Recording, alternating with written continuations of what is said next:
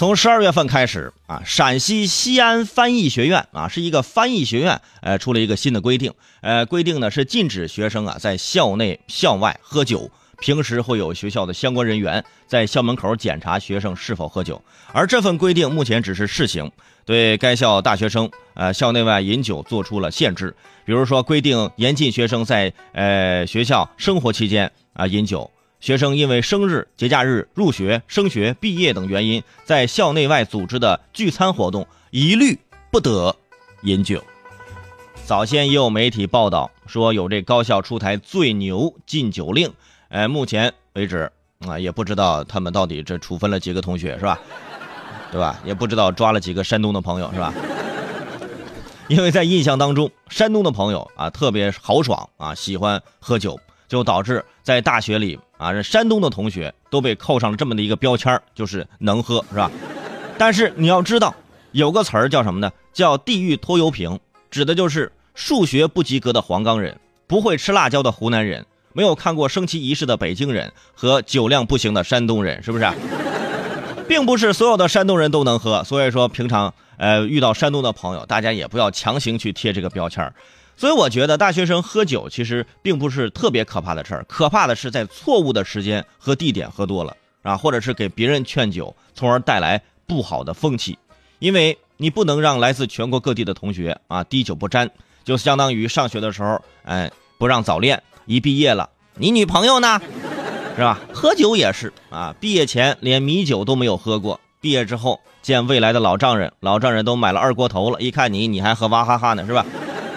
那时候再练，其实也来不及了。嗯，其实我觉得，呃，学校的出发点是好的啊，就是怕学生们染上这个嗜酒的恶习，是吧？趴在课桌上就是一睡不起，不听课，一到酒桌上就滔滔不绝啊，什么感情怎么说出口？倒在杯里全是酒，是吧？你不醉我不醉，马路牙子谁来睡？是吧？这些小顺口溜，这都都是喝完酒之后弄出来的，是吧？尤其是一些学生组织。动不动就聚会，一聚会就喝酒，这种风气相当不好。在他们眼里啊，酒像就像喝热水一样啊，是万能药啊。你说你感冒了不能喝酒啊，没事喝点酒发发汗。你说你心脏不好不能喝酒啊，没事少喝点活活血是吧？你说一个学机械自动化的男生啊，一劝酒弄得跟自己跟医生似的，是吧？倒酒的时候还说啊，那必须按时服用啊，一日三次，一次两斤啊。别说心律不齐，我能让你的心脏心跳图变成直线，整齐划一，是不是？所以平常还是不会喝酒、不能喝酒的就不要碰，是吧？不要碰，因为有的时候真的你一下喝太多，有的时候可能会付出这个生命的代价，对吧？不过呢，这个呢也有呃特殊情况，你比如说呃，有的咱得分学校，咱得分专业，你看。这个学校人颁布这个规定，我觉得是应该的，没问题。人学校是个翻译学校，就是做翻译的。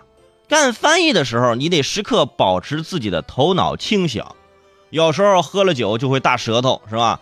啊，我跟你说啊，这个今儿的情况就叫特殊啊，就是就这这种情况。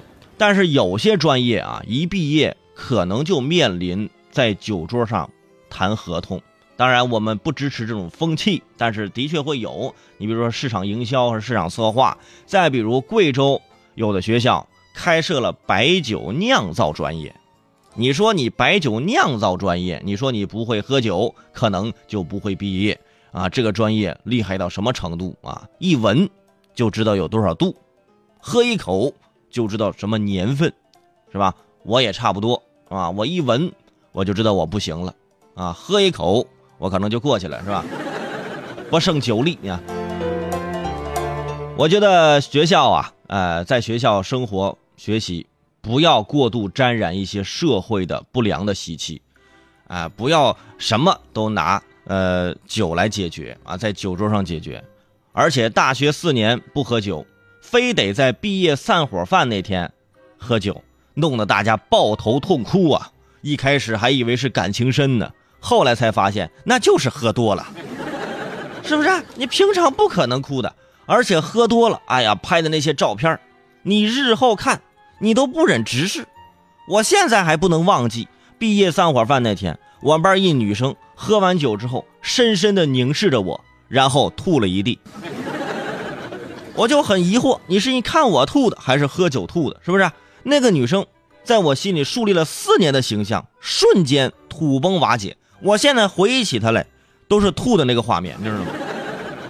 哎呀，大学四年到最后留下这么个画面，你知道吗？所以不管是谁喝醉了都是丑态，清醒之后都恨不得抽自己。所以啊，呃，酒呢小喝怡情，大喝伤身，还丢人啊。